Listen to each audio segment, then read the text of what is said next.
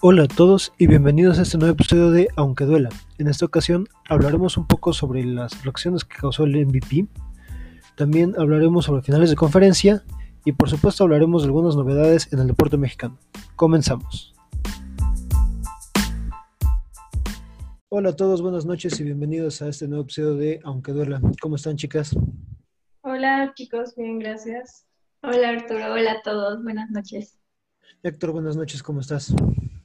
Buenas noches, Arturo. Buenas noches, chicas. Espero que estén muy bien todos. Buenas noches, Douglas. Douglas, ¿qué tal te va? Hola a todos, me encuentro muy bien, personalmente muy feliz por una noticia que se dio en la semana que poco a poco platicaremos, pero saludo a todos y buenas noches. bueno, pues Douglas ya está ansioso y yo creo que ha de ser claramente porque su sueño de que este Giannis Antetokounmpo fuera nombrado MVP. Se cumplió. Douglas, adelante. ok, mira, me da mucho gusto esta noticia por una razón. En programas anteriores las chicas no participaron, pero les explico un poco. Nosotros dijimos que era muy probable que Giannis se llevara un premio, ya sea como defensivo o como MVP de la temporada. Entonces, a mí en lo personal me da mucho gusto porque los tres concluimos de que le iban a dar un premio a Yanis y que el demás harían lo políticamente correcto en dárselo a otra persona. Entonces, me agrada el hecho de que no se fueron por lo políticamente correcto y le dieron los dos premios. Ahora, merecido o no, creo que cada quien tiene su opinión, yo, en lo particular, por lo que vi de la temporada y los números, me parece que sí, pero igual si se lo daban a LeBron James, este, creo que no había ningún problema. También vi declaraciones del mismo Gianni en el que él no se, tal cual no se siente como el MVP, dijo que, que lo que más le interesa ahorita es, un, es ganar, pero pues obviamente manejaban un respeto para todos. Entonces, la nota de esta semana es Janis MVP de la temporada.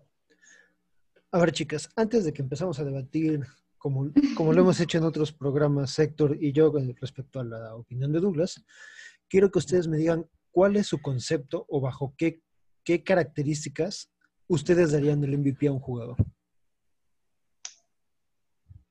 Ay, sí, es muy difícil, ¿no? Bueno, yo creo que sería como sus estadísticas en temporada regular y en playoff. No sé usted. Tú te vas por el lado numérico. Sí. Pues en parte es igual lo numérico, porque bueno, digo, eso cuenta mucho para sobresalir. Ok, bueno, Héctor, ¿puedes repetirnos, por favor, bajo tú qué condiciones darías el MVP? Bueno, estoy de acuerdo que los números influyen y que te dan una posición, ¿no? En especial en este caso porque los números de Yanis son muy buenos y eso influye en que el equipo haya terminado como número uno de toda la liga.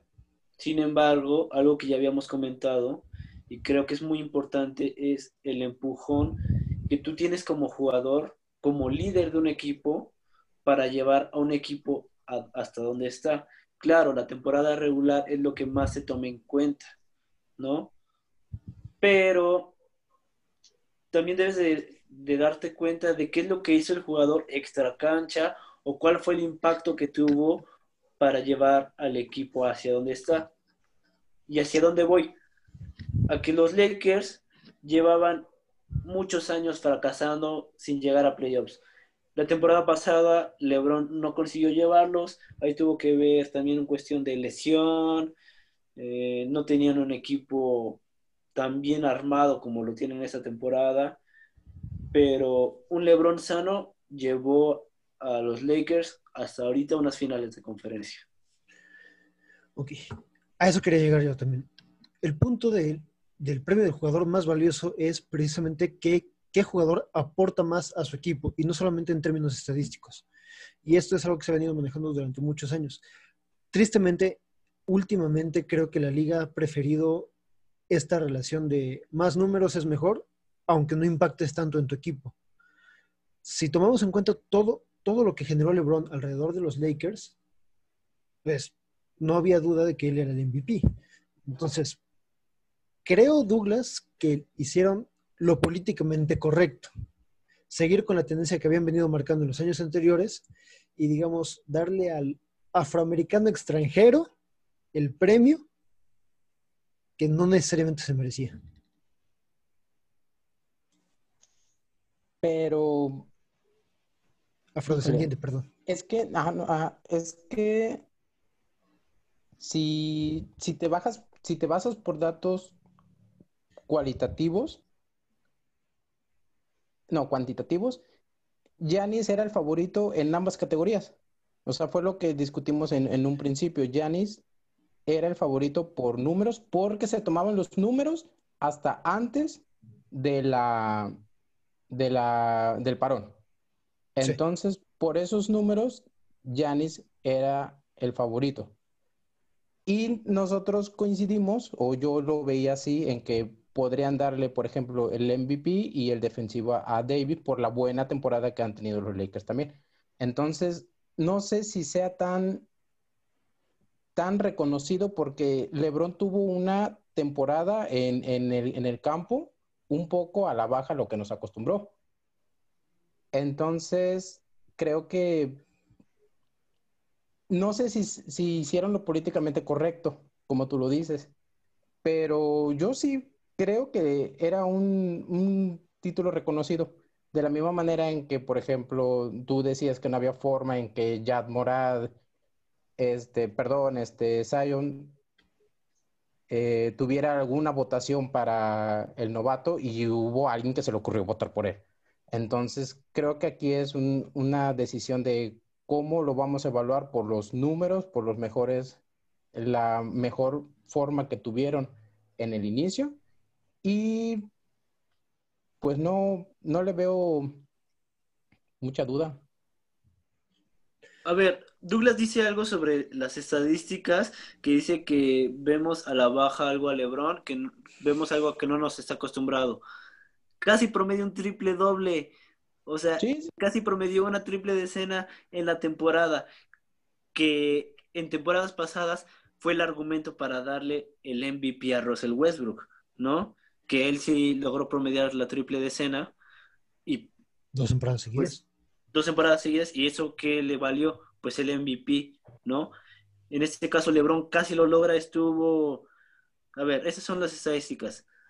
25.3 puntos por partido, 7.8 rebotes y 10.2 asistencias. Fue el líder de asistencias en la temporada regular esto nunca lo había logrado, nunca había sido el líder en asistencias. Alguna vez logró ser el líder anotador, pero nunca el líder en asistencias. Si nos vamos a ir a los números, también los números de LeBron están siendo impresionantes. Además, que es su decimosexta temporada, decimoséptima, decimoséptima. ya está en, lo último, ¿no? O sea, se ve con un buen físico, eh, tal vez no es el LeBron de los primeros años, pero su inteligencia en, el, en, en la cancha no se ha perdido, o sea, tiene más visión, está aportando en algo que no era tan fuerte como son las asistencias, sus números siguen siendo impresionantes. Sí, yo también quería llegar, llegar a mencionar eso, que es su decimoséptima temporada.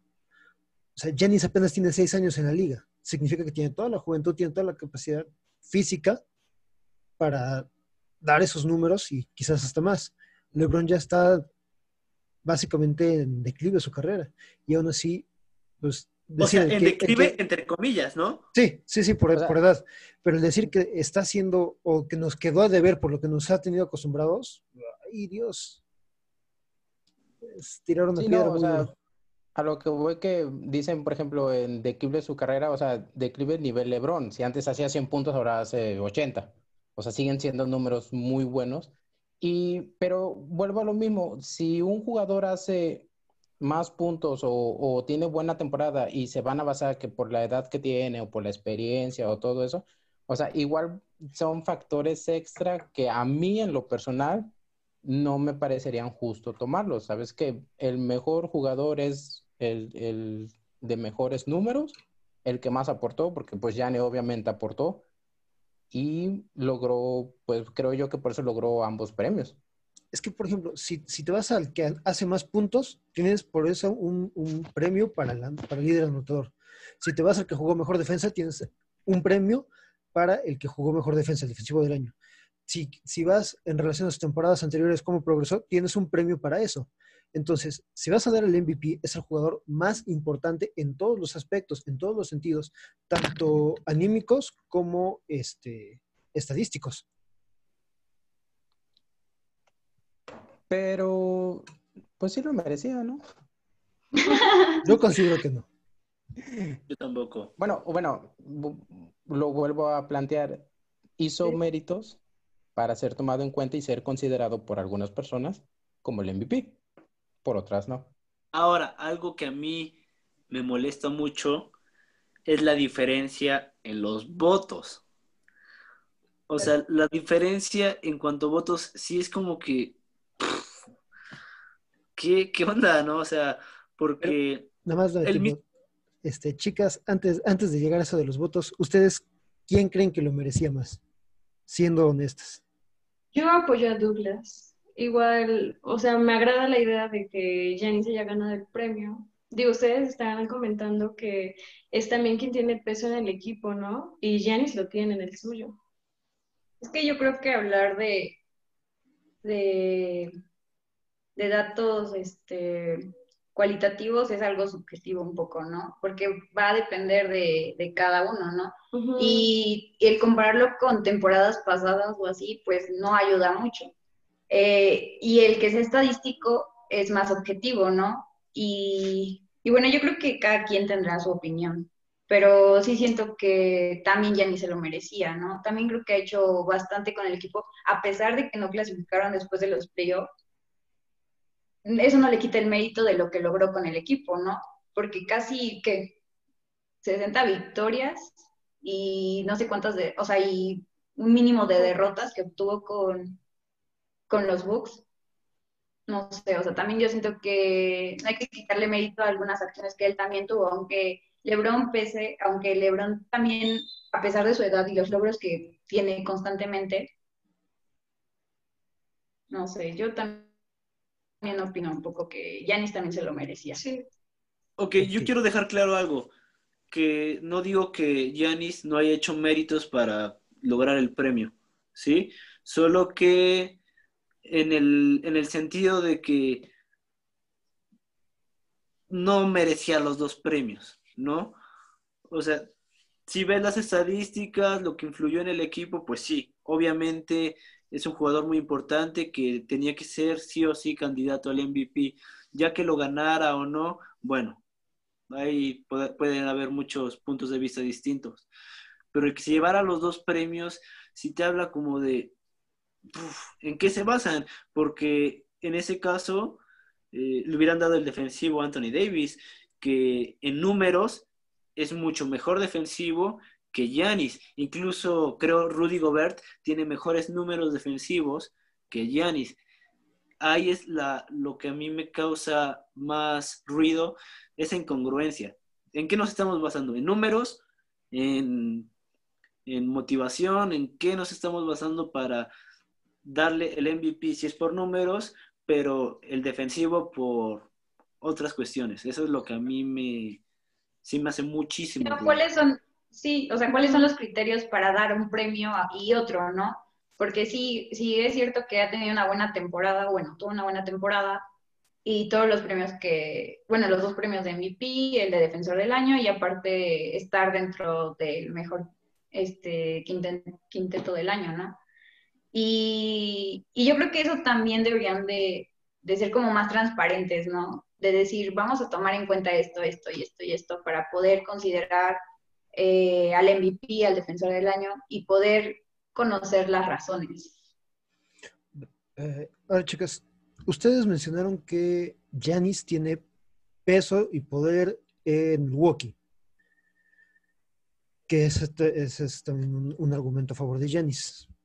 Les pregunto, ¿a qué agente libre ha sido capaz de atraer Giannis a, lo- a Milwaukee? Caso contrario, ¿qué agentes libres o qué, qué equipo ha logrado atraer LeBron a Lakers? No sé, bueno, este no lo tengo. No manejo esa información en ese momento. Es que, por ejemplo, eso es a lo que voy. Giannis no ha sido capaz de atraer un- una estrella que lo complemente. LeBron, por otro lado, sí fue capaz de traer a Anthony Davis. Ahí se ve el peso que tiene cada quien en su equipo.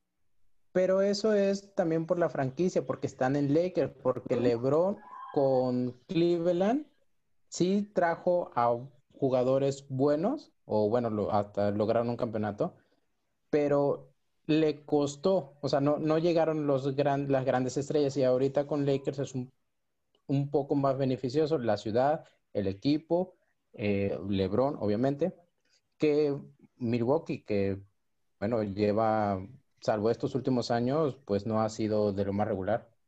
Milwaukee es una ciudad más grande y un mejor mercado que Cleveland. Y aún así, Y en Cleveland Pero mira- campeón. Mira, a pesar de que ¿no? Todos los equipos. Ahora, si, si yo fuera Anthony Davis y me guío en lo que dice Douglas, ok, yo me voy a Milwaukee porque ¿Por qué? lleva, lleva años que no, que los Lakers no llegan a los playoffs, eh, que aunque estuvo LeBron el año pasado no lo consiguieron, ya que sea por las lesiones, por lo que tú quieras, pero no lograron estar en playoffs. Milwaukee lo estuvo, te hubieras unido al MVP, reinante, a un serio contendiente que la temporada pasada pues fueron eh, eh, derrotados por los Sixers, ¿no? Si me guiara por eso, pues sí me voy a los Bucks, ¿no? Pero estás viendo que tienes a LeBron, ah, que te está armando un mejor equipo al que estuvo la temporada pasada, que prácticamente desarmó al quinteto inicial, porque ya no tienes a Alonso Ball, ya no tienes a Brandon Ingram, ah, ¿quién más se fue? Bueno, sin mencionar los demás jugadores de, de banca que se fueron, ¿no? Ahora, Douglas, Pero yo iba a mencionar que adelante. yo iba a mencionar que a pesar de que LeBron haya traído a agentes libres o atraiga a otro tipo de jugadores y, y aunque varios no se vayan con Giannis o lo que sea, también el mérito que ha hecho sin un segundo, sin alguien que lo complemente, ¿no?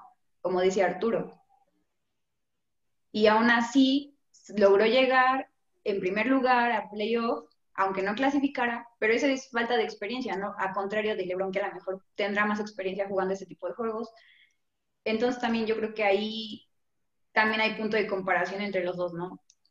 Aunque decíamos, aunque podemos regresar a lo que decíamos la semana pasada sobre las declaraciones que había hecho Jefferson, Richard Jefferson, de que neces- este, necesitaba a su Scottie Pippen, ¿no? A su Jordan. A su Jordan, perdón. Eh, también, pues si comparamos, pues LeBron llevó un equipo súper, súper malo, como son los Cleveland Cavaliers de, ¿qué fueron? 2009, ¿no?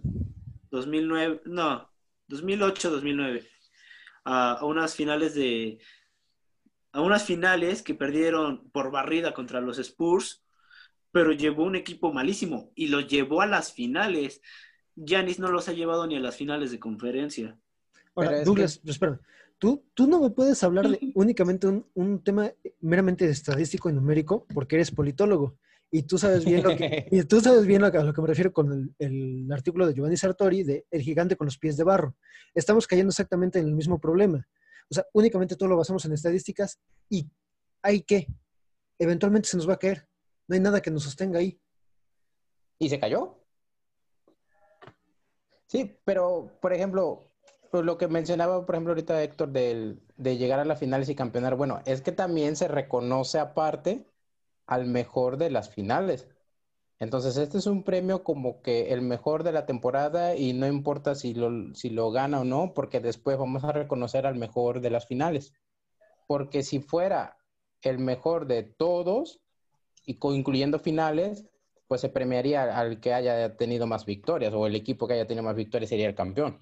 Entonces es como que vamos a darle la oportunidad a, a todos de que se clasifiquen y vamos a darle un premio por lo que hicieron en las temporadas con sus números. Ya después en las finales vamos a darle el premio al mejor jugador de las finales. Apenas conversaba con un amigo y él me, me, hizo una frase que la verdad se me hizo muy, muy buena. Me compartió una frase que se me hizo muy, muy buena. Y habla precisamente de eso. Ok, sí es un premio de temporada regular, pero lo que se, se gana en temporada regular se sostiene en playoffs. Es como los Golden States que rompieron el récord de más victorias en una temporada regular y en unas finales perdieron después de llevar una, una ventaja de 3-1. Por eso, por eso es que nadie va a recordar a ese equipo de los Golden State Warriors como el mejor equipo de la historia, por el, por el 73-9. 73-9 no sirve si no ganas las finales. Pero bueno, pasando tantito, ahora es que un poco más de lo mismo, ahora sí, lo que decía Lebron. ¿Lo digo? Sí, adelante. Ok. Bueno, Lebron dio unas declaraciones sobre la entrega del MVP que él se sentía realmente molesto al ver la diferencia en la cantidad de votos que había recibido. Eh, Lebron, si no me equivoco, nada más recibió 16 votos para, para recibir el MVP y pues la diferencia con Jennings pues era bastante, bastante grande, ¿no? Eh, él decía que no le molestaba quedar en segundo lugar eh, porque él no había llegado a la liga a ser eh, MVP, a ganar el MVP o, o, a ganar campeonatos, ¿no? Él lo que buscaba es ser mejor cada día, ¿no? Pero que la, diferencia en esa e, en, los votos recibidos pues sí era lo que le lo que le calaba. Obviamente no dijo calar no pero fueron 16 de 101 posibles. Sí. Es a lo que yo me refiero o sea wow o sea ellos los que votaron debieron de haber visto algo para que la diferencia sea tan grande, pero ¿qué es eso que vieron? Es que, o sea, sí, bueno. Chicas. ¿Qué, ¿Quiénes son los que votan? este. Obviamente nosotros. Ojo, si hubiéramos votado nosotros cinco, gana Yanis también, ¿eh? bueno, pero hubiera estado más parejo. En la diferencia, o sea, eso es a lo que se refiere Lebron, esa diferencia. Sí. Y, eso es, honestamente, yo lo considero una falta de respeto para Lebron y para la temporada que ha hecho. Es que, sabes, a mi entender, creo que la temporada pasada le, dijera Héctor, le caló mucho a Lebron en esta, por el sentido de que llegó como la gran figura y esperando que repitiera algo como en Cleveland de llevar a un equipo a, finales o es más, llevaba no recuerdo cuántas finales consecutivas jugando.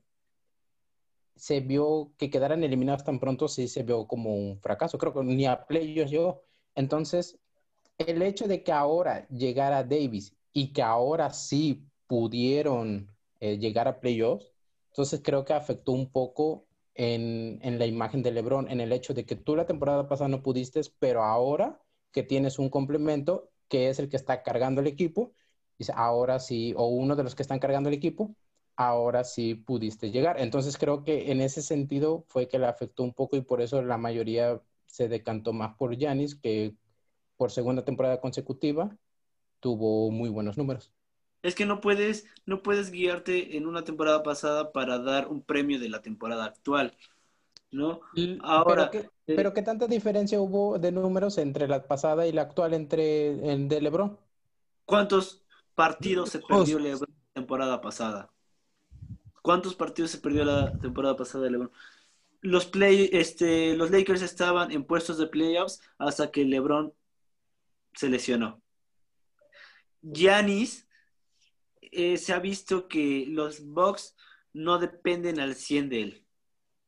¿Y en qué momento de esa temporada lo vimos? Contra el Miami Heat. El partido en el que Giannis se lesiona en el segundo cuarto, restando 10 minutos, fue el único partido que los Bucks ganaron. De fuera, Miami, que por cierto ganó. De ahí Miami fue a muy señor, o sea, supieron contenerlo, este, y tenía la mejor, la peor este, valoración del equipo, Giannis, ¿no? Era el de la peor valoración. En cambio, ¿qué vimos la temporada pasada? Sin LeBron, los Lakers no hicieron nada. Obviamente, estoy de acuerdo, Gian, este, Davis, Anthony Davis, ha aportado demasiado al equipo. Es una pieza clave y si logran un campeonato es un serio contendiente para ganar el MVP de las finales. No sé qué pueda pasar, ¿no? No quito el dedo del renglón, pero LeBron es el líder. Es el que tal vez en puntos ya no sobresale como antes. Pero no deja de ser la pieza, la piedra angular de ese equipo. Ahora, déjenme hacerles una pregunta. ¿Qué les dice que alguien que odia tanto a LeBron como yo, que le ha dedicado toda la temporada a echarle tierra, porque pues, es parte del show, se podría decir, lo está defendiendo ahorita. Yo tengo mi teoría. A ver. Lo defiendes por lo de Kobe. ¿A ti te gusta más él como MVP por el tema Kobe Bryant? Qué bueno ¿Y te que lo gustaría como campeón por Kobe? Yo, yo, yo quiero meterme ahí, porque yo digo, Arturo quiere a los Lakers campeones por Kobe, no quiere a LeBron campeón. Quiere a los Lakers, no a LeBron, ¿no? Eh, sí, sí. Ahí sí a mí lo que importa es que queden campeones los Lakers. Pero a lo que voy es a ese punto que mencionó Douglas. Durante un, un par de programas anteriores a que se unieron ustedes, chicas, se dio la noticia de que Ramona Shelburne, una periodista de ESPN, decía que el MVP lo tenía que, ganar LeBron porque favorecía la narrativa de la temporada porque iba con la historia de este gran héroe que, llegaba a los Lakers a salvarlos y con la tragedia de Kobe se hacía una, una historia muy, muy, muy bonita. E- ese comentario de Ramona Shelburne causó mucho escosor entre los aficionados que decían que no le deberían permitirle volver a votar. Eh, lo, que, lo que sucede, o lo que creo yo más bien que sucedió, fue que este, a, Ramona Shelburne, más bien a LeBron James, le pesó este comentario de Ramona Shelburne y para evitar la situación de que cayeran en lo de la narrativa, no, no votaron por LeBron quienes tenían esa intención.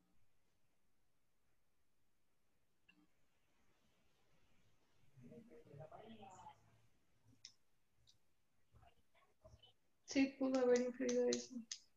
Porque la diferencia, la diferencia es demasiada. Pero ahí, ahí fue lo que concluimos nosotros de la- entonces lo políticamente correcto, ¿no? Se lo das, pues, como dices tú, por el, por la novela, por la historia, por, pues, por vender, ¿no? Al fin y al cabo ese es el trabajo del- de los periodistas. Pero, o sea, po- por ejemplo, ahorita lo que dijo, me acordé de lo que dijo Héctor, de la, de que eh, Milwaukee sin Giannis se veía mal. Bueno, o sea, me acabo de acordar que cuando en temporada regular, cuando Giannis no estuvo en Milwaukee, fueron los partidos que Milwaukee perdió. Entonces, vuelvo a lo mismo, si comparamos los partidos de temporada regular, tiene ese peso extra de haber tenido buenos números y la temporada de Lakers fue, fue buena, pero sí este, tuvo un poco más de críticas, creo yo. ¿Y qué les parece si ahora hablamos de los Lakers en su modo playoff? Va. Sí. O sea, aquí vamos a hacer a un lado a LeBron, vamos a hacer a un lado a Anthony Davis. Hablemos de los dos vejestorios que tienen en el equipo, básicamente. Rayon Ramón Rondo anda on fire. La neta es que qué bien se ve Rondo. Eh, de hecho, ayer pasó a Kobe Bryant, ¿no? En la lista de asistencias y hace unos días había pasado a Michael Jordan, ¿no? Está en el número 9, número 8 de líderes de asistencias en los playoffs de la historia.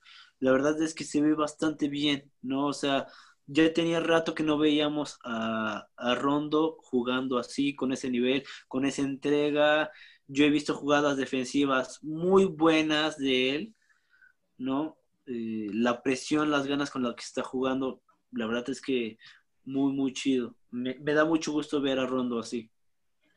Siendo honestos, yo odio al tipo porque es una, es una diva caprichosa. Pero qué bien está jugando. ¿Tú a quién no odias, Arturo? A Luca. Todos amamos a Luca. Todos amamos a Luca. Y ahora Dwight bueno, yo conozco, yo conozco a alguien que no, que no traga a Luca. Yo después te digo quién, Arturo. ¿El que le pegó? no, alguien que, que jugaba con nosotros. Ahí, luego sabré quién se. Ahora, Dwight Howard logró llegar a unas finales con el Orlando Magic, cargándolo hace años, siendo una bestia en su mejor momento de su carrera, creo yo. Y él en ese momento se prometió a sí mismo regresar a unas finales. Curiosamente, el equipo que lo, que lo derrotó en esas finales fueron los Lakers de Kobe Bryant. Entonces, yo creo que es pues, una historia también algo interesante la de Dwight Howard, ¿no? A mí me da gusto también por él, porque la ha sufrido, ¿no? La ha sufrido. Desde que salió de, de Orlando. Para pues, ir a los Lakers. que se fue a los Lakers precisamente con un equipo que prometía mucho, que tenían a Steve, Nash, a Kobe Bryant. ¿Y quién más se unió a ellos? Estaba bueno, todavía. Sol, ¿no? Sí. Entonces era un equipazo y tampoco llegaron a playoffs, ¿no? Eh, y de ahí para abajo, ¿no? Pero ahorita aprendió su rol, aprendió su rol de banca, de que cuando tiene que entrar hace lo que tiene que hacer y se le ve contento, ¿no? Se, ve, se le ve muy contento en el papel que desempeña y como que se quita ese peso de encima, ¿no? Efectivamente. Y antes de hacer el primer corte, nada más una breve actualización sobre cómo van las series. Miami 3. Mm. Miami 3-1 y los Lakers 2-1. Efectivamente. Tyler Hero anda on fire. Hizo 37 puntos. Es lo que eh, decíamos de, los novatos de, Miami, ¿no? O sea, que se completa, se amoldan perfectamente al sistema del coach Spolstra, que es un equipo variado, ¿no? Porque tiene personas con demasiada, demasiada experiencia, pero también tiene novatos novatos que no les tiembla la mano. Ya decía yo en otros episodios que Hero tiene hielo en las venas, o sea, tira los triples en el clutch como, como sin nada, ¿no? Sin miedo. A mí me emociona mucho ver los juegos de Miami porque tienen un sistema muy, muy bien planteado, ¿no? No sé ustedes qué opinen. Sí, yo creo que tanto ofensivo como defensivo qué buen juego nos dan. La verdad es que si yo cuando vi los juegos, y la verdad dije, wow, qué confianza se tiene, o sea, en una jugada en la que recupera el rebote, se va solo, ni siquiera había llegado su equipo, y toma la, la bola y la tira, y la mete. Y yo así como de... Ah".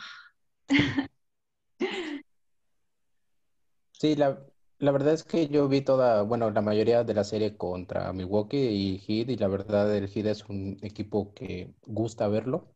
Y pensé que Celtic iba a poner más resistencia, pero pues al parecer Miami va a llegar a la final y yo sí lo pongo como un contendiente, me gustaría, ¿eh? Como un ganador. A mí también. Hacemos su primer corte y si quieren ahorita que regresemos hablamos un poquito de los Denver Nuggets, ¿les parece? Sí. Ok. Pues entonces, en un momento regresamos.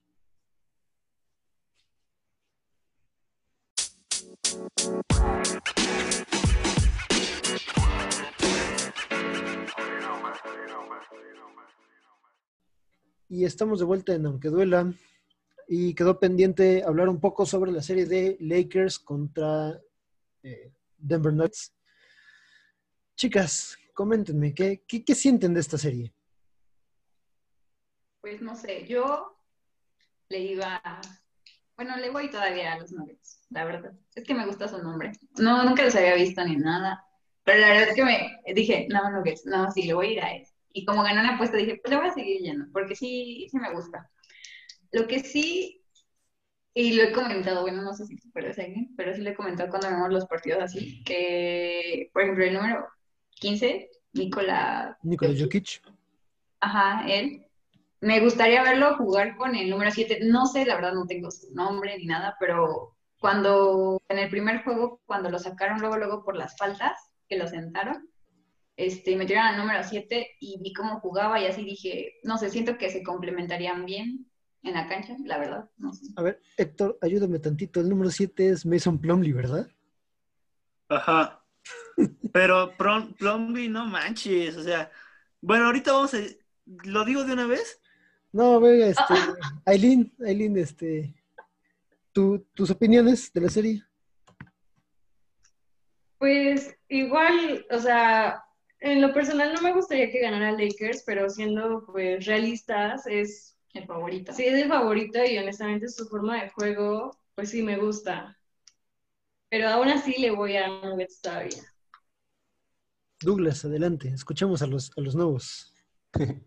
Yo sí, de, en estos días, cuando veía los resultados, sí me, me llegué a imaginar una final entre Nuggets y Miami, porque serían los equipos menos desfavorecidos, o bueno, no tan favoritos, pero creo que eh, la historia Lakers, LeBron y todo, creo que sí se va a terminar imponiendo. Entonces, sí, mis favoritos ahora sí es, son los Lakers en este momento y los Nuggets creo que van a cerrar una muy buena temporada, pero no creo que los volvamos a ver ahí.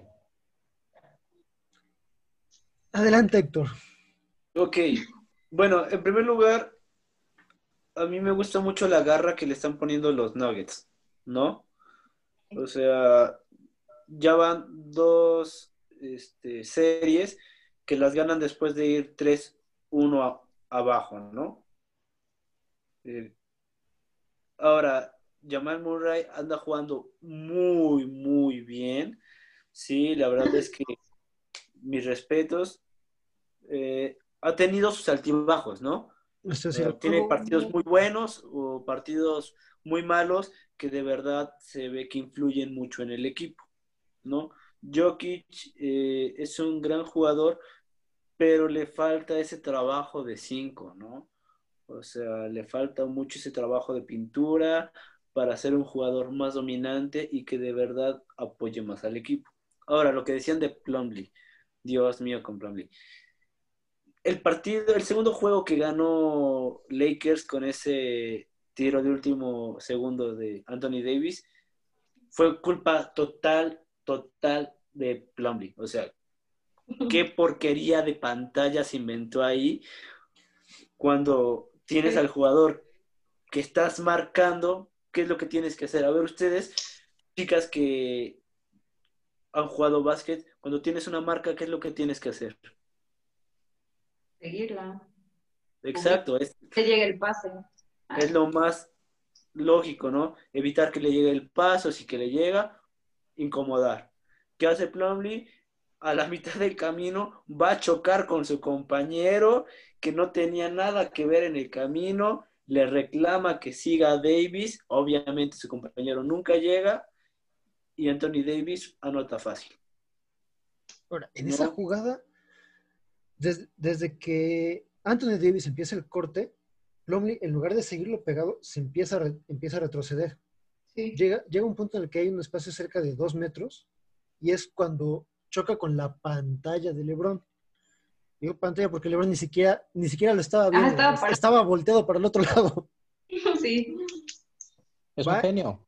va y le, y le, o sea, sí pide el cambio y creo que sí lo pide relativamente a tiempo, pero no había necesidad.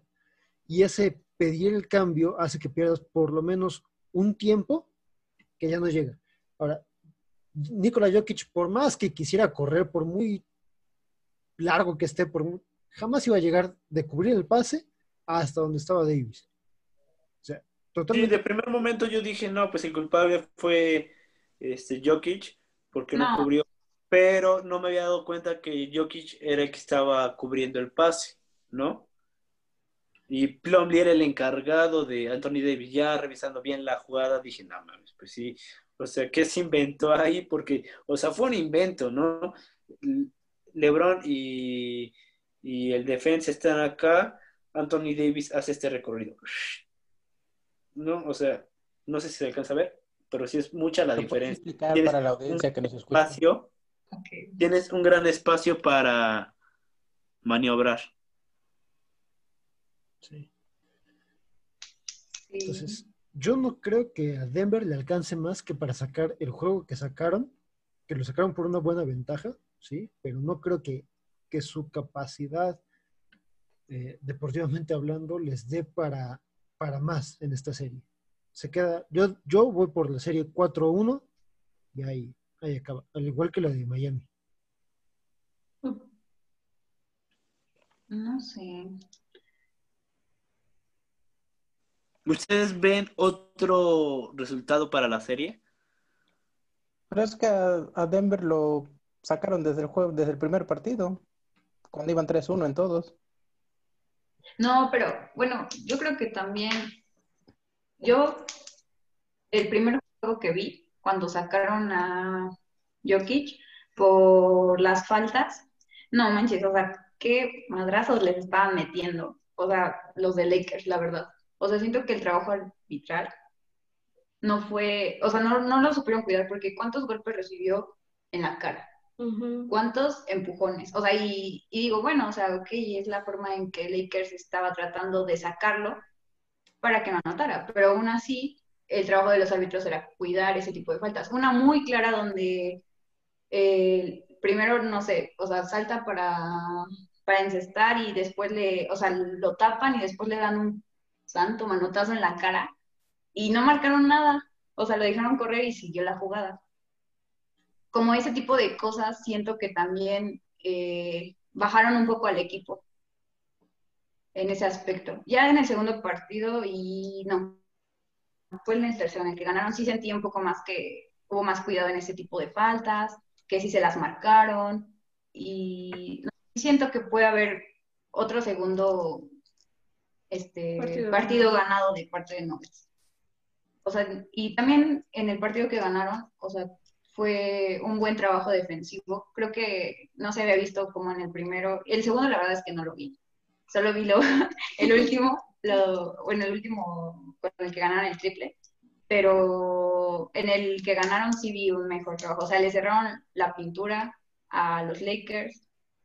Este, o sea, forzaron muchos tiros que obviamente erraron los Lakers y con eso obtuvieron, o sea, siento que como van pasando los partidos, van mejorando como su estrategia defensiva. Ofensiva sí veo más, o sea, sí veo más movimiento que al principio, ¿no? Porque a lo mejor ya se dan más pases, ya se están dando más confianza en los tiros. Ok, o sea, dices que van mejorando su estructura defensiva y bueno, su, forma de juego. Mm, Llevan siete partidos, 14 partidos de playoffs, sin contar los de esta serie, más 67 partidos de temporada. ¿No creen que ya fue tiempo suficiente para que hubieran arreglado todos esos problemas?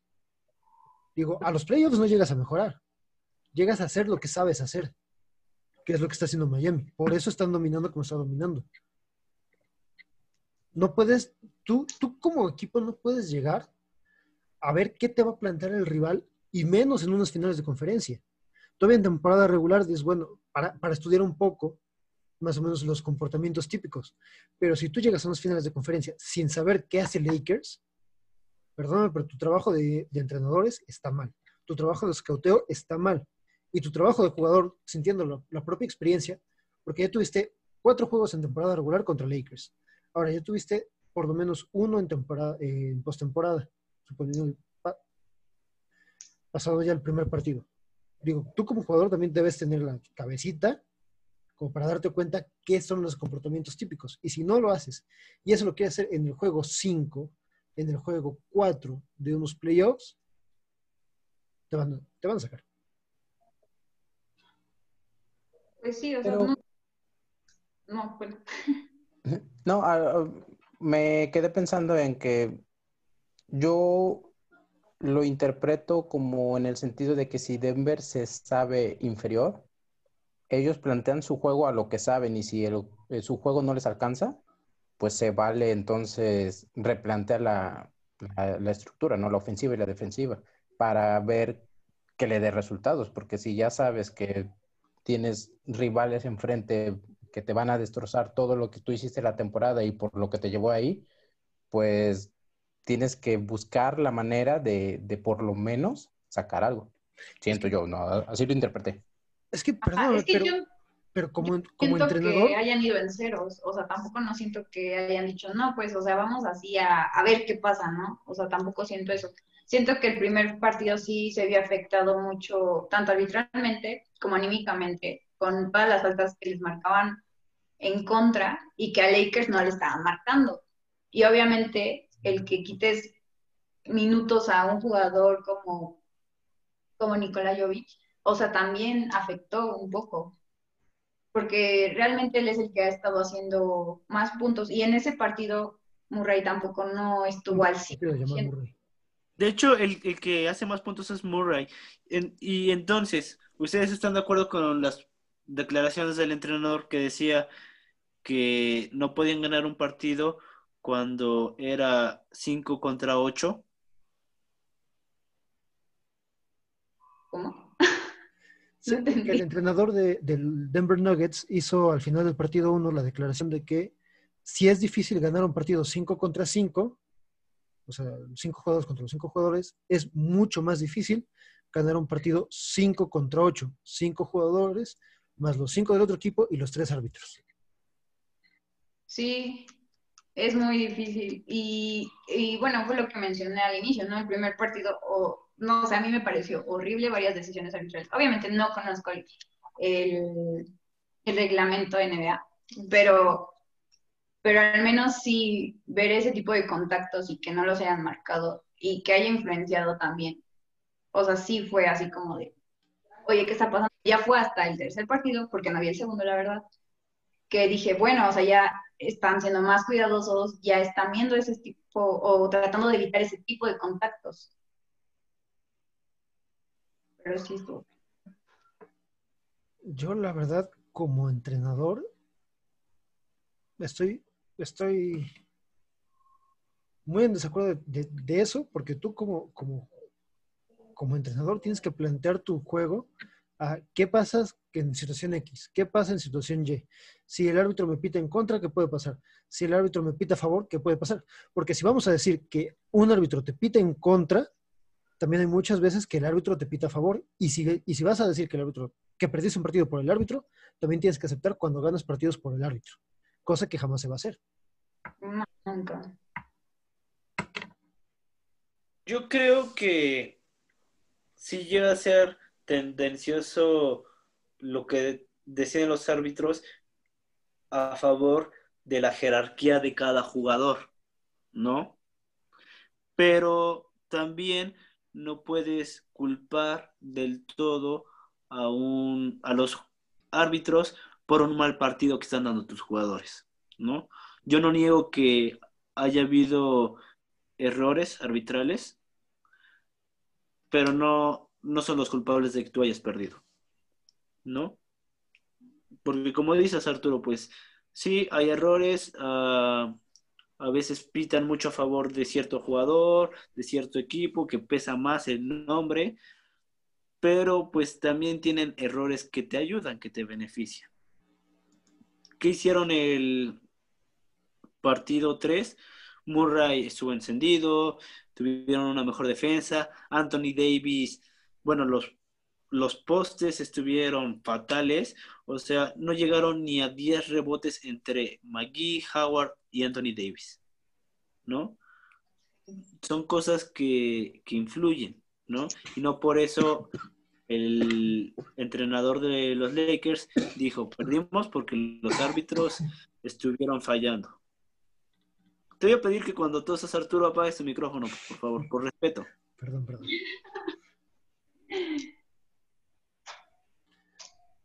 Eso es lo que yo opino. Y bueno, yendo de un entrenador a otro, cambiamos un poquito. Los Chicago Bulls acaban de anunciar a Billy Donovan como su nuevo head coach, lo cual de forma personal me llena de mucho gusto. ¿Por qué, Arturo? Cuéntanos. ¿Por qué? Bueno, para empezar, Jim Boylan, que era el entrenador anterior, tenía un problema tremendo con el vestidor. Ya le había dicho a Laurie Markkinen que no iba a jugar, no se sentía identificado con la mayor estrella que es Zach Levine, eh, pero tenía el eterno problema de Chicago.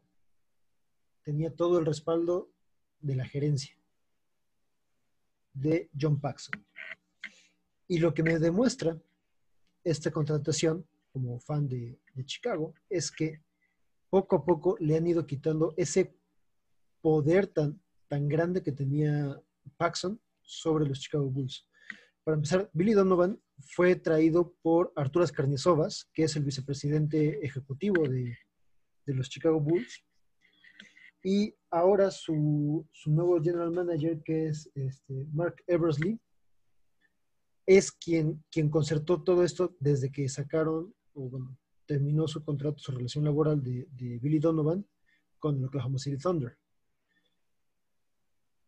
a mí me llama mucho la atención porque esto también me, permite pensar que van a hacer lo posible por mantener a Zach Lavin y por mantener a Laurie Markkinen lo más contentos posibles. A final de cuentas son las dos estrellas jóvenes que han cargado al equipo, además de Wendell Carter Jr., que es su, su póster.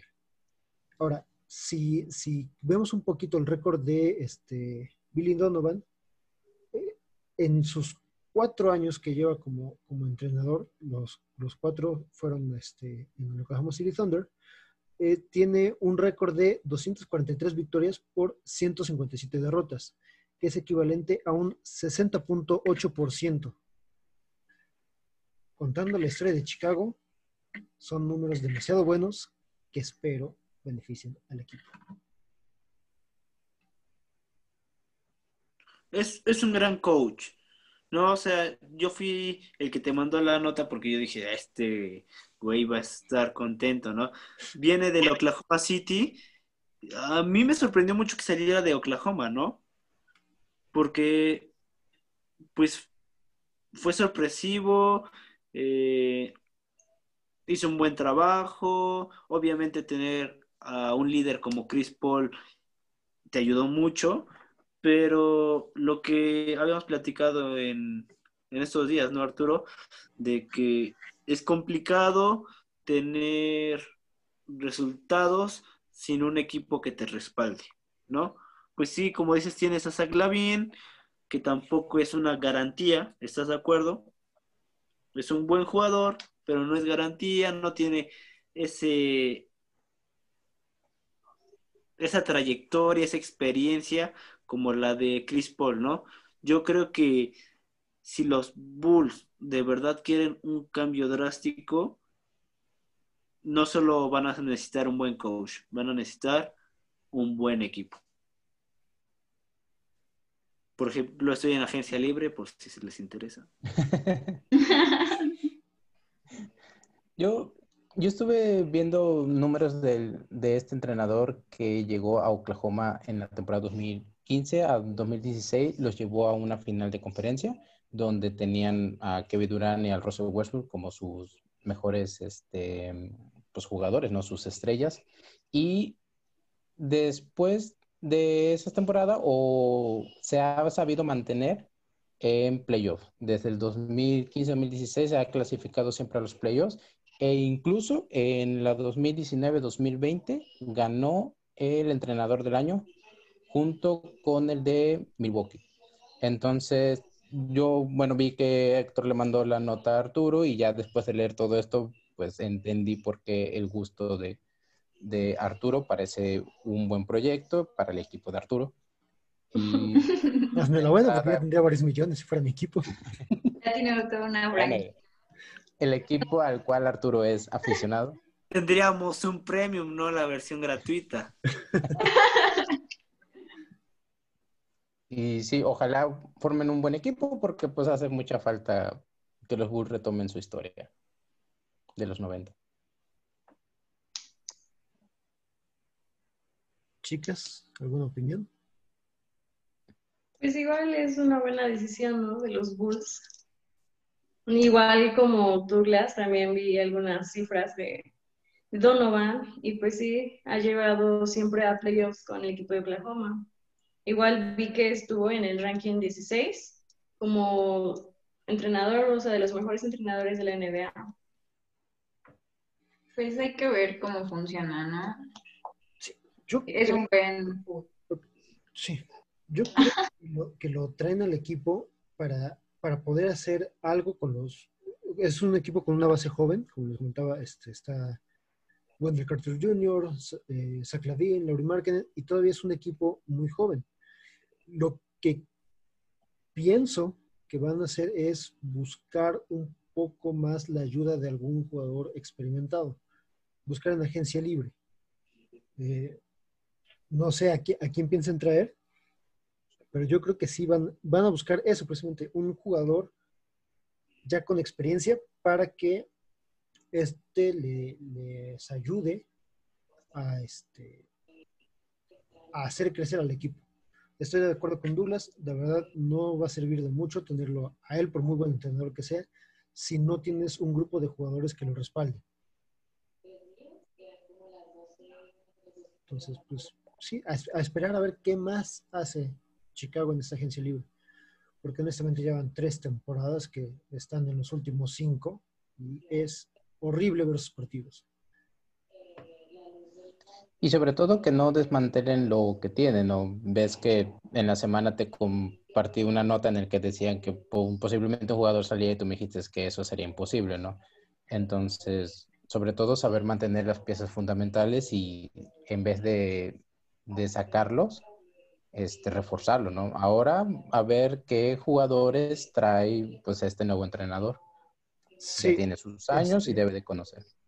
El, el rumor que me compartías era sobre la posible salida de Giannis Antetokounmpo de Milwaukee y eh, era un trade en el que involucraban, involucraban a Chicago, pero no por Giannis, sino por Chris Middleton. Era Chris Middleton por este, Zach Lavin y Tomás Satoransky. Yo le decía a Douglas, la verdad lo veo muy difícil porque ahorita yo creo que la intención de Chicago es construir alrededor de Zach Lavin. Y con, la, y con la llegada de Billy Donovan, que creo que va muy bien con el estilo de juego de Zach Lavin, dudo mucho más que esa sea la intención de, de Chicago, hacer un trade en el que involucren a Zach Lavin.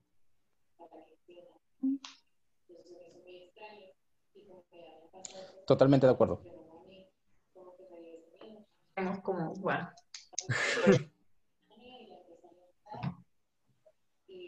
¿O tú qué opinas, Héctor? Te, te noto muy callado. No, pues yo ya dije lo que tenía que decir. Es una buena opción para Chicago, pero pues necesita buenos jugadores que respaldan el proyecto. ¿Y cuál es el problema de esto? La gerencia, ¿no? Afortunadamente ya le están quitando poco a poco poder a, a Paxson y, y Foreman ya se fue. Sí, entonces, pues parece prometedor el futuro para Chicago. El sol por fin va a salir en la ciudad del viento. Y ya hacía. aquí, eh, ahora sí que siguiendo en el ánimo de buenas noticias, el, el joven que tienen en pantalla, no sé si lo reconozcan. ¿Nadie? Bueno, es un joven salido de Ecatepec, Estado de México. Tenía apagado el micrófono, qué güey. ¿Qué, qué decías, Héctor? síguele, síguele, perdón. Ah, bueno. Es un jugador este, salido de Ecatepec, Estado de México, llamado Gael Bonilla.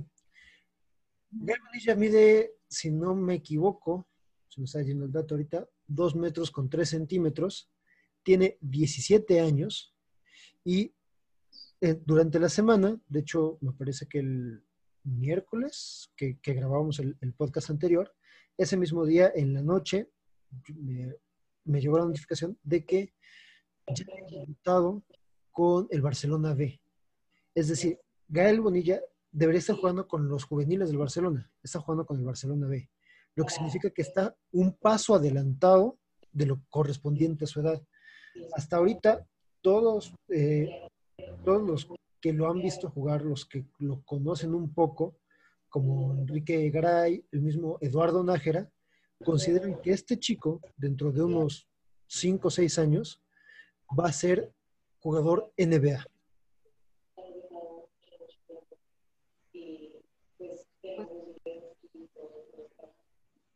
Pues algo que no mencionaste es que también forma parte de la preselección nacional sub-17, ¿no? Para el centro básquet y jugó el FIBA Américas sub-16. Eh, y en puntos por juego fue el cuarto mejor, en rebotes fue el segundo mejor y, en, y también en asistencias. Entonces es un jugador muy prometedor. Y como dices, pues está adelantado, ¿no? O sea, tiene por lo menos un, un paso adelante a los de su categoría en la que debería estar, porque pues está en un escalón más arriba, ¿no? Efectivamente. Por lo, por lo que entendí, es un jugador mexicano que se está formando en Europa y que tiene potencial para llegar a la NBA y obviamente que le puede ir bien, ¿no? Efectivamente. Bueno, eh, me agrada mucho ese proceso porque igual lo hemos comentado anteriormente, el, baloncesto europeo se le está dando o está llegando mucho a lo que es la NBA. Entonces creo que que seas mexicano y hagas ese proceso te va a beneficiar muchísimo para, tu futuro, para tu carrera y para poder destacarte dentro. Ahora, yo creo que el tener el respaldo, o bueno, el que sepas que un jugador como Eduardo Nájera te ve las cualidades para llegar a NBA, te debe de motivar bastante, ¿no? Sí. Sí, Ahora, algo que me gusta es que se me hace que está muy centrado. leí una declaración que decía que para llegar a la NBA pues necesitabas esfuerzo, dedicación, pero también un poco de suerte, ¿no?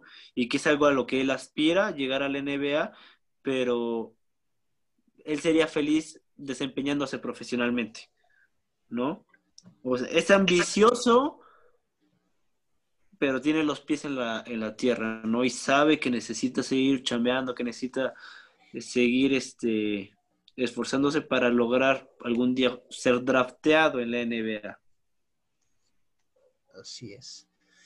Y bueno, cuando mencionaste directamente lo, lo de la sub-17 y esta preselección, que sabemos que va a tener complicaciones para competir por la situación de FIBA de MEVA, pues me lleva a prácticamente el final del programa, que se trata de la querida y más bien muy esperada renuncia de esta señora que tiene en pantalla, Ana Gabriela Guevara, a su puesto en CONADE.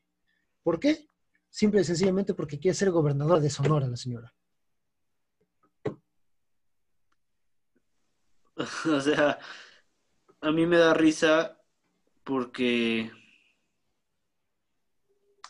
ahí te das cuenta de lo que le importa en realidad el deporte en México, ¿no? Ya lo decía, creo que el programa pasado, a mí me duele mucho ver que alguien que sufrió, que no le contaron, que vivió en carne propia lo que le cuesta a un deportista mexicano llegar a unas Olimpiadas, haga poco o nada por cambiar esa situación. A mí, a mí sí me da, a mí me da tristeza y hasta un poco de decepción porque yo esperaba un poquito más. Eh, entiendo el, el, interés que pueda tener este, Ana Gabriela. No es la primera vez que va para, que busca la gobernatura de Sinaloa, si no mal recuerdo. Sonora. Ah, perdón, Sonora. Pero sí, yo sí, yo sí creía que ella era la persona adecuada para estar aquí y su administración dentro de la, de la CONADE fue, pues fue muy criticada y muy, con muchos problemas. ¿Saben? La verdad, una decepción total. Para mí, Ana Gabriela Guevara es el epítome del cinismo. Estás renunciando en medio de una investigación por corrupción, por desvío de recursos, para irte como candidato a gobernador de tu estado. Pero eso, eso, se, eso abunda en México y tú lo sabes perfectamente.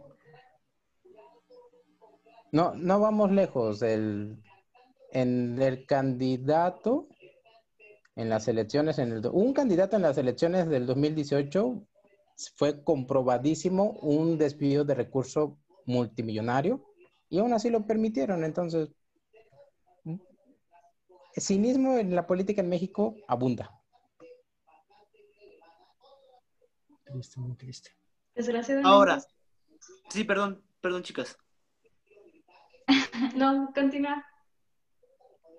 Bueno, yo a lo que quería llegar es, ¿quién va a llegar?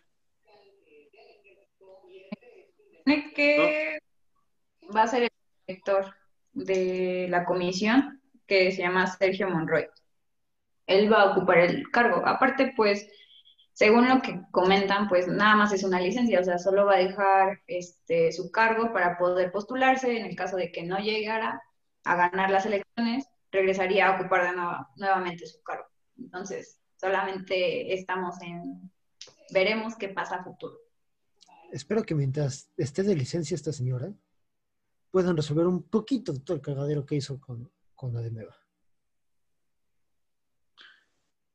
Pues, este, a las personas de Sonora que nos escuchan, voten, voten por Ana Gabriela, no se van a arrepentir, pero que ella no regrese a la CONADE, por favor. Es que imagínate, o sea, lo que hizo con CONADE y, y qué va a hacer por el Estado, ¿no?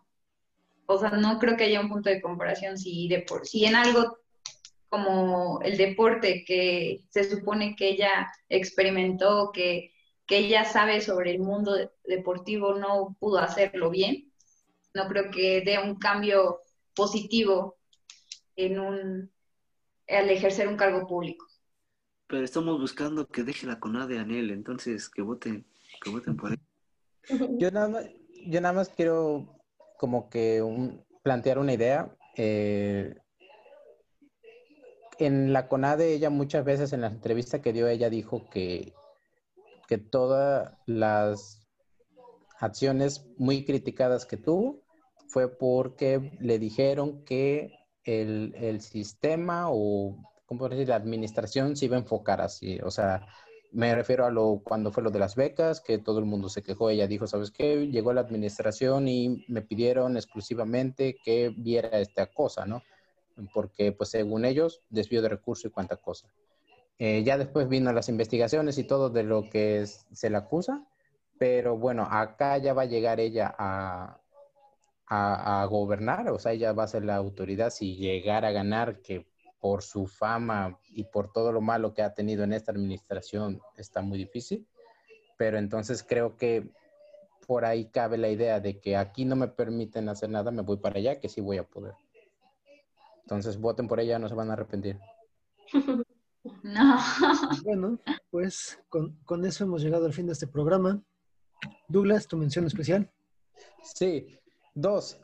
Eh, el comisionado Adam Silver dio una entrevista en CNN donde dice que su plan es empezar la nueva temporada, la, la 2020-21, en enero y que el objetivo principal es que no exista burbuja, que ya se, todos los equipos viajen, que cada quien esté en sus, en sus campamentos, sus instalaciones, sus estadios.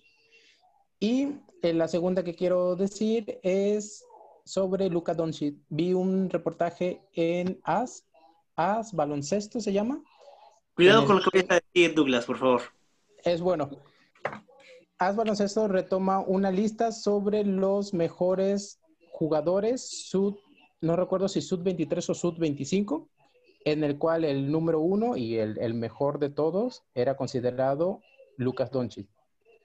Eh, y en ese mismo listado criticaban mucho el descenso que tuvieron tanto Zion Williamson y Ben Simmons. Entonces ellos en su valor descendieron muchísimo y Lucas se sigue manteniendo como el mejor de su categoría. El mejor basquetbolista sub 25, me parece. Bueno, te, te robo la última mención porque Michael Jordan oficialmente tiene un equipo en la NASCAR. Ahí se las dejo. la estudien un poquito. Bien por él. Cuando tienes tanto dinero, pues puedes comprarte lo que quieras. Mis felicitaciones para mi amigo Michael. Bueno, ya no queda más que despedirnos de este episodio. Intentamos hacer una versión un poquito diferente en el podcast, a ver qué, qué tal sale. Espero que les guste a los que nos escuchen y aumente la gente que nos escucha. También la idea de hacerlo así fue para poderlo compartir en, en más plataformas. Con tu cara los vas a espantar, Arturo. Por, por eso yo estoy convencido de que tengo la cara perfecta para el radio. Douglas, nuestras redes sociales. Página de Facebook, aunque duela, déganos like, compartir, ahí subimos el podcast. Cuenta de Twitter, aunque duela 8 y cuenta de TikTok, aunque duela 8 también. Chicas, un placer haberlas tenido, haber disfrutado de su voz esta noche de septiembre. Gracias a ustedes, chicos, Iván. Gracias, chicos. Gracias a todos los que nos escuchan. Que tengan buena noche. Douglas, un placer. Igualmente Arturo y bueno, un gusto con- compartir con todos este programa. Este, yo, este es mi último, me despido porque Héctor me corrió por órdenes de Arturo, entonces ya no me ve. a Nada, no es cierto. Es- Espero sea broma, ¿eh? Pensé que lo decías en serio. Mira, si yo quisiera correrte, créeme que no necesito que Héctor te lo diga. Yo te lo decir. Lo sé, lo sé, por eso no le tomé, no lo tomé en serio. Nada, pero un gusto y muchas gracias a todos. Héctor. Buenas Pues noches, muchas gusto. gracias. Muchas gracias, un gusto este, hacer el programa con ustedes y pues nos estamos escuchando la próxima semana. No es cierto, Douglas, aunque quisiera correrte no puedo. Gracias, gracias. A menos que sigas defendiendo tanto el mal trabajo que hacen los Milwaukee Bucks. Ya, Bueno, ya mira. se irá. Mira, si he soportado a Héctor durante ya casi seis años, que no, por defender a Lebron, que no te soporte a ti un tiempo más por defender a Yanis, no, no va a haber problema. Ten, ten confianza en eso. Esta misma noche prendo mi veladora para que Yanis termine en Lakers junto con LeBron y joderte más la vida. No, eso, eso nadie lo quiere. Yo y sí. yo que apoyo a LeBron quiero eso, imagínate. Yo sé porque quiero que LeBron supere a Michael Jordan en anillos. Eso jamás va a pasar. Arturo ya ahora sí se, se lo está pidiendo a gritos. Sale, pues. Eso fue todo por esta noche. Hasta la próxima.